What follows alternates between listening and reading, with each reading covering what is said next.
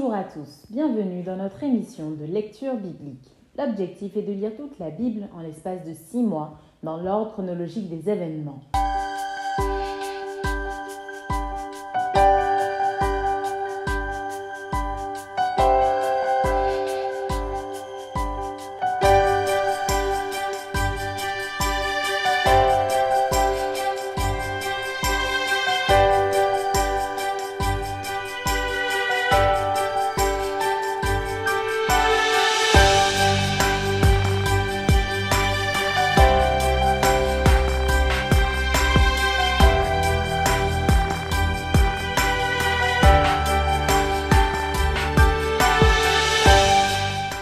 Cette émission vous est proposée par l'Église adventiste du 7e jour d'Évry. Si vous voulez suivre ce plan, vous pouvez cliquer sur le lien dans la description. N'hésitez pas à vous abonner à notre chaîne Évry Adventiste afin de recevoir toutes les nouvelles vidéos de lecture. Et n'hésitez pas à poser toutes vos questions dans les commentaires.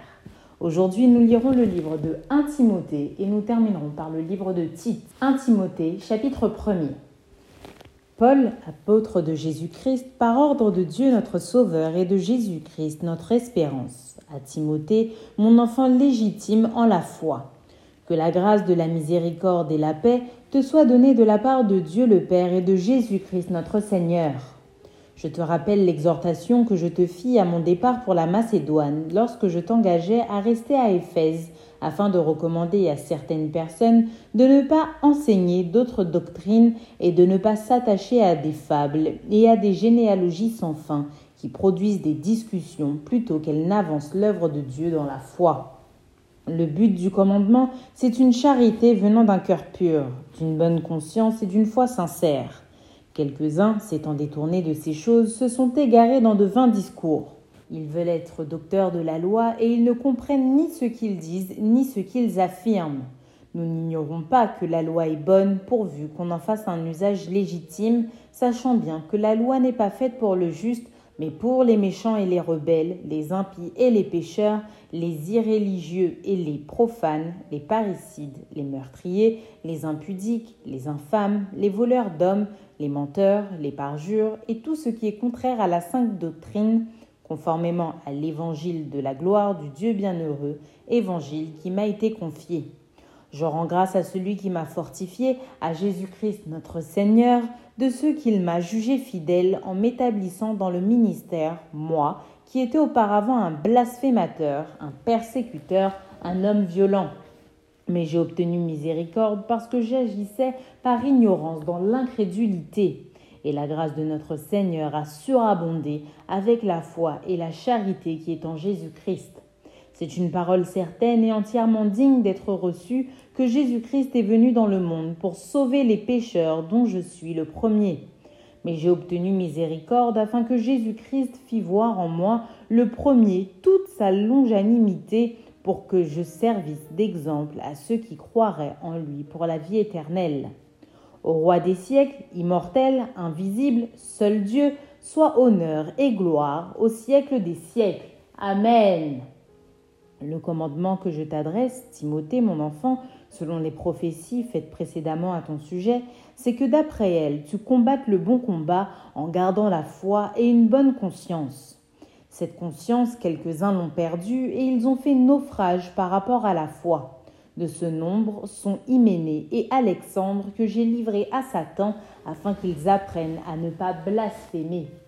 1 Timothée chapitre 2 J'exhorte donc avant toute chose à faire des prières, des supplications, des requêtes, des actions de grâce pour tous les hommes, pour les rois et pour tous ceux qui sont élevés en dignité, afin que nous menions une vie paisible et tranquille en toute piété et honnêteté. Cela est bon et agréable devant Dieu notre Sauveur, qui veut que tous les hommes soient sauvés et parviennent à la connaissance de la vérité. Car il y a un seul Dieu et aussi un seul médiateur entre Dieu et les hommes, Jésus-Christ, homme, qui s'est donné lui-même en rançon pour tous. C'est là le témoignage rendu en son propre temps et pour lequel j'ai été établi prédicateur et apôtre. Je dis la vérité, je ne mens pas chargé d'instruire les païens dans la foi et la vérité. Je veux donc que les hommes prient en tout lieu, en élevant des mains pures, sans colère ni mauvaise pensée.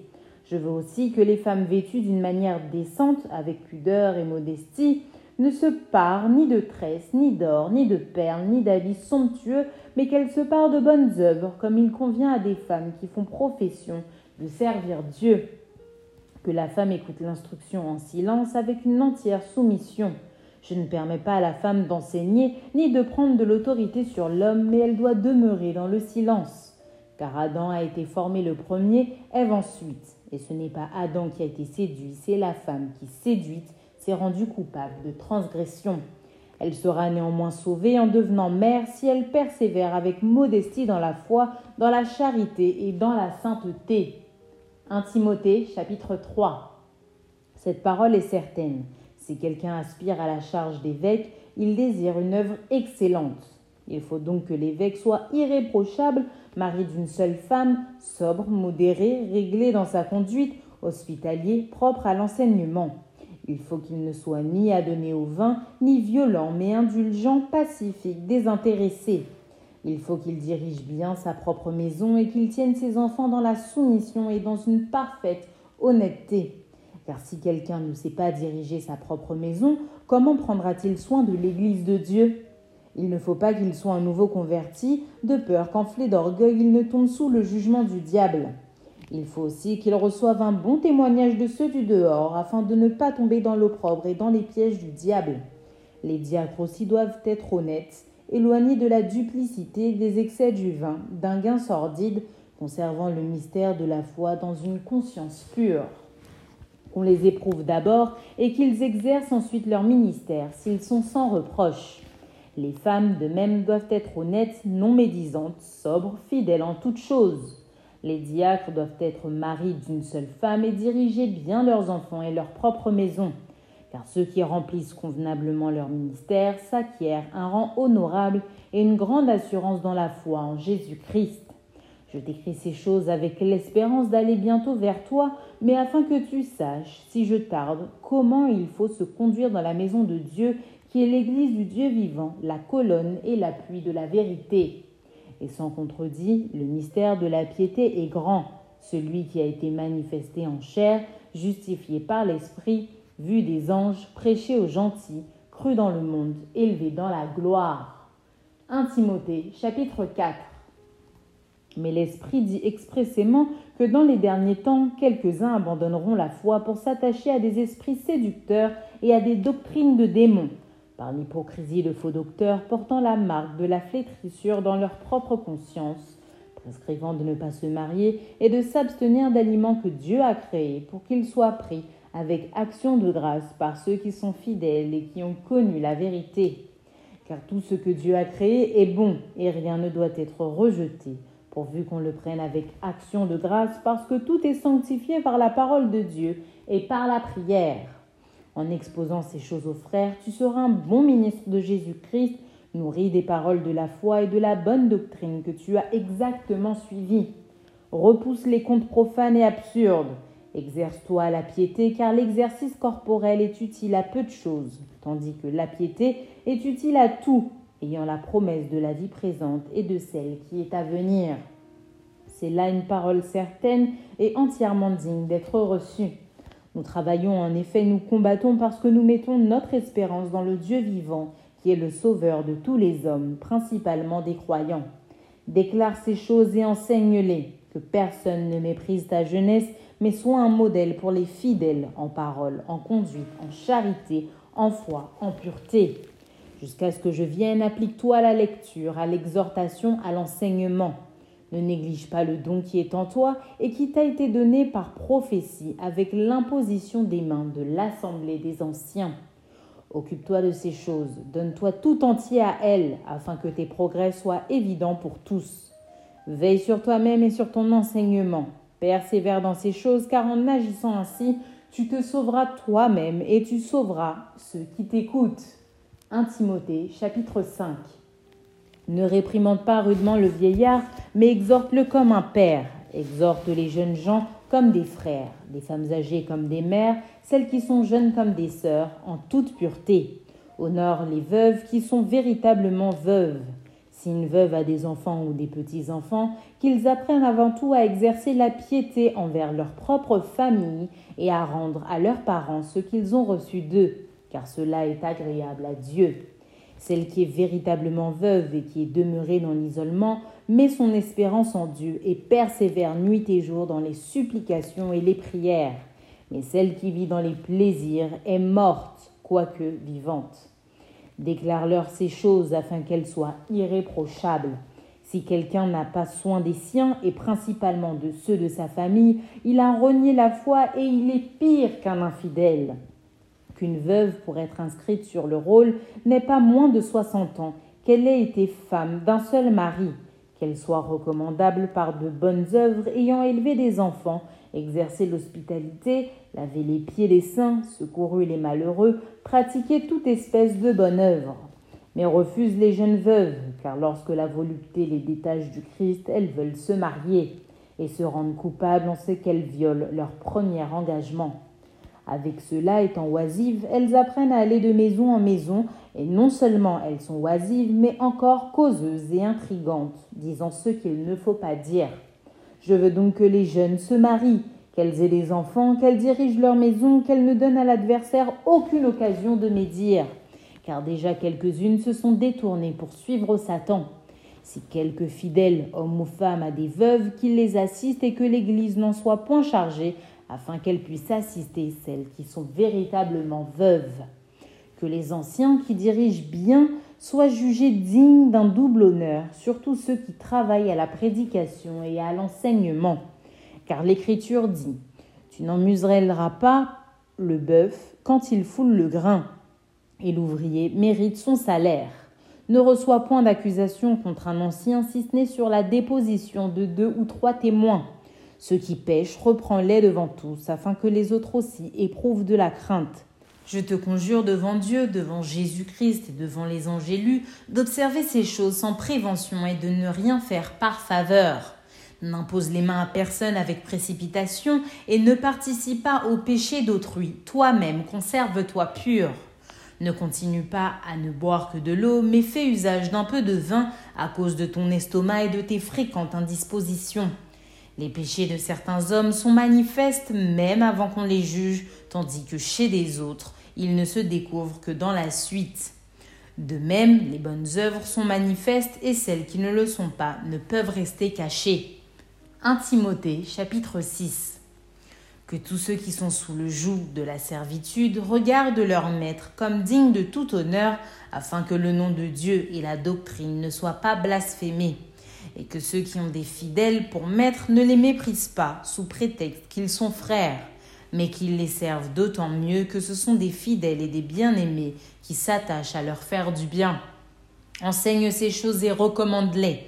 Si quelqu'un enseigne de fausses doctrines et ne s'attache pas aux saines paroles de notre Seigneur Jésus-Christ et à la doctrine qui est selon la piété, il est enflé d'orgueil, il ne sait rien et il a la maladie des questions oiseuses et des disputes de mots d'où naissent l'envie, les querelles, les calomnies, les mauvais soupçons, les vaines discussions d'hommes corrompus d'entendement, privés de la vérité et croyant que la piété est une source de gain. C'est en effet une grande source de gain que la piété avec le contentement. Car nous n'avons rien apporté dans le monde et il est évident que nous n'en pouvons rien emporter. Si donc nous avons la nourriture et le vêtement, cela nous suffira. Mais ceux qui veulent s'enrichir tombent dans la tentation, dans le piège et dans beaucoup de désirs insensés et pernicieux qui plongent les hommes dans la ruine et la perdition. Car l'amour de l'argent est une racine de tous les maux et quelques-uns en étant possédés se sont égarés loin de la foi et se sont jetés eux-mêmes dans bien des tourments. Pour toi, homme de Dieu, fuis ces choses et recherche la justice, la piété, la foi, la charité, la patience, la douceur. Combat le bon combat de la foi, saisis la vie éternelle à laquelle tu as été appelé et pour laquelle tu as fait une belle confession en présence d'un grand nombre de témoins. Je te recommande devant Dieu qui donne la vie à toutes choses et devant Jésus-Christ qui fit une belle confession devant Ponce Pilate de garder le commandement et de vivre sans tâche, sans reproche jusqu'à l'apparition de notre Seigneur Jésus-Christ que manifestera en son temps le bienheureux et seul souverain, le roi des rois et le seigneur des seigneurs, qui seul possède l'immortalité, qui habite une lumière inaccessible que nul homme n'a vue ni ne peut voir, à qui appartient l'honneur et la puissance éternelle. Amen. Recommande aux riches du présent siècle de ne pas être orgueilleux et de ne pas mettre leur espérance dans des richesses incertaines, mais de la mettre en Dieu qui nous donne avec abondance toutes choses pour que nous en jouissions. Recommande-leur de faire du bien, d'être riche en bonnes œuvres, d'avoir de la libéralité, de la générosité et de s'amasser ainsi pour l'avenir un trésor placé sur un fondement solide afin de saisir la vie véritable. Ô Timothée, garde le dépôt en évitant les discours vains et profanes et les disputes de la fausse science dont font profession quelques-uns qui se sont ainsi détournés de la foi. Que la grâce soit avec vous. Fin du livre de Timothée. Tite, chapitre 1. Paul, serviteur de Dieu et apôtre de Jésus-Christ, pour la foi des élus de Dieu et la connaissance de la vérité qui est selon la piété, lesquels reposent sur l'espérance de la vie éternelle, promise dès les plus anciens temps par le Dieu qui ne ment point, et qui a manifesté sa parole en son temps par la prédication qui m'a été confiée, d'après l'ordre de Dieu notre Sauveur, à titre, mon enfant légitime en notre commune foi que la grâce et la paix te soient données de la part de Dieu le Père et de Jésus-Christ notre Sauveur. Je t'ai laissé en Crète afin que tu mettes en ordre ce qui reste à régler et que selon mes instructions tu établisses des anciens dans chaque ville. S'il s'y trouve quelque homme irréprochable, mari d'une seule femme, ayant des enfants fidèles, qui ne soient ni accusés de débauche ni rebelles. Car il faut que l'évêque soit irréprochable comme économe de Dieu qu'il ne soit ni arrogant, ni colère, ni à donner au vin, ni violent, ni porté à un gain déshonnête, mais qu'il soit hospitalier, ami des gens de bien, modéré, juste, saint, tempérant, attaché à la vraie parole telle qu'elle a été enseignée, afin d'être capable d'exhorter selon la saine doctrine et de réfuter les contradicteurs.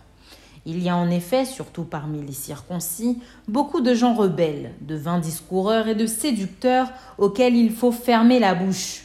Ils bouleversent des familles entières, enseignant pour un gain honteux ce qu'on ne doit pas enseigner. L'un d'entre eux, leur propre prophète, a dit Crée-toi, toujours menteur, méchante bête, ventre paresseux. Ce témoignage est vrai. C'est pourquoi on reprend-les sévèrement afin qu'ils aient une foi saine et qu'ils ne s'attachent pas à des fables judaïques et à des commandements d'hommes qui se détournent de la vérité. Tout est pur pour ceux qui sont purs, mais rien n'est pur pour ceux qui sont souillés et incrédules. Leur intelligence et leur conscience sont souillées. Ils font profession de connaître Dieu, mais ils le renient par leurs œuvres, étant abominables, rebelles et incapables d'aucune bonne œuvre. Tite, chapitre 2 pour toi, dis les choses qui sont conformes à la sainte doctrine. Dis que les vieillards doivent être sobres, honnêtes, modérés, saints dans la foi, dans la charité, dans la patience. Dis que les femmes âgées doivent aussi avoir l'extérieur qui convient à la sainteté, n'être ni médisantes, ni à donner au vin, qu'elles doivent donner de bonnes instructions dans le but d'apprendre aux jeunes femmes à aimer leurs maris et leurs enfants, à être retenues, chastes, occupées aux soins domestiques, bonnes, soumises à leur mari, afin que la parole de Dieu ne soit pas blasphémée. Exhorte de même les jeunes gens à être modérés, te montrant toi-même à tous égards un modèle de bonne œuvre et donnant un enseignement pur, digne, une parole saine, irréprochable, afin que l'adversaire soit confus, n'ayant aucun mal à dire de nous exhorte les serviteurs à être soumis à leur maître, à leur plaire en toutes choses, à n'être point contredisant, à ne rien dérober, mais à montrer toujours une parfaite fidélité afin de faire honorer en tout la doctrine de Dieu, notre Sauveur. Car la grâce de Dieu, source de salut pour tous les hommes, a été manifestée. Elle nous enseigne à renoncer à l'impiété et aux convoitises mondaines et à vivre dans le siècle présent selon la sagesse, la justice et la piété en attendant la bienheureuse espérance et la manifestation de la gloire du grand Dieu et de notre Sauveur Jésus-Christ qui s'est donné lui-même pour nous afin de nous racheter de toute iniquité et de se faire un peuple qui lui appartienne purifiés par lui et zélés pour les bonnes œuvres. Dis ces choses, exhorte et reprend avec une pleine autorité, que personne ne te méprise. Tite, chapitre 2. Rappelle-leur d'être soumis aux magistrats et aux autorités, d'obéir, d'être prêt à toute bonne œuvre, de ne médire de personne, d'être pacifique, modéré, plein de douceur envers tous les hommes. Car nous aussi nous étions autrefois insensés, désobéissants, égarés, asservis à toute espèce de convoitise et de volupté, vivant dans la méchanceté, dans l'envie, dignes d'être haïs et nous haïssant les uns les autres. Mais lorsque la bonté de Dieu, notre Sauveur, et son amour pour les hommes ont été manifestés, il nous a sauvés, non à cause des œuvres de justice que nous aurions faites, mais selon sa miséricorde par le baptême de la régénération et le renouvellement du Saint-Esprit qu'il a répandu sur nous avec abondance par Jésus-Christ notre Sauveur, afin que, justifiés par sa grâce, nous devenions en espérance héritiers de la vie éternelle. Cette parole est certaine et je veux que tu affirmes ces choses afin que ceux qui ont cru en Dieu s'appliquent à pratiquer de bonnes œuvres. Voilà ce qui est bon et utile aux hommes. Mais évite les discussions folles, les généalogies, les querelles, les disputes relatives à la loi, car elles sont inutiles et vaines. Éloigne de toi, après un premier et un second avertissement, celui qui provoque des divisions, sachant qu'un homme de cette espèce est perverti et qu'il pêche en se condamnant lui-même. Lorsque je t'enverrai Artémas ou Tichique, hâte-toi de venir me rejoindre à Nicopolis, car c'est là que j'ai résolu de passer l'hiver. Aie soin de pourvoir au voyage de Zénas, le docteur de la loi, et d'Apollos, en sorte que rien ne leur manque. Il faut que les nôtres aussi apprennent à pratiquer de bonnes œuvres pour subvenir aux besoins pressants, afin qu'ils ne soient pas sans produire des fruits. Tous ceux qui sont avec moi te saluent. Salut ceux qui nous aiment dans la foi. Que la grâce soit avec vous tous. Fin du livre de Tite. Merci d'avoir partagé cette lecture avec nous. Je vous donne rendez-vous demain, si Dieu veut, pour un nouvel épisode.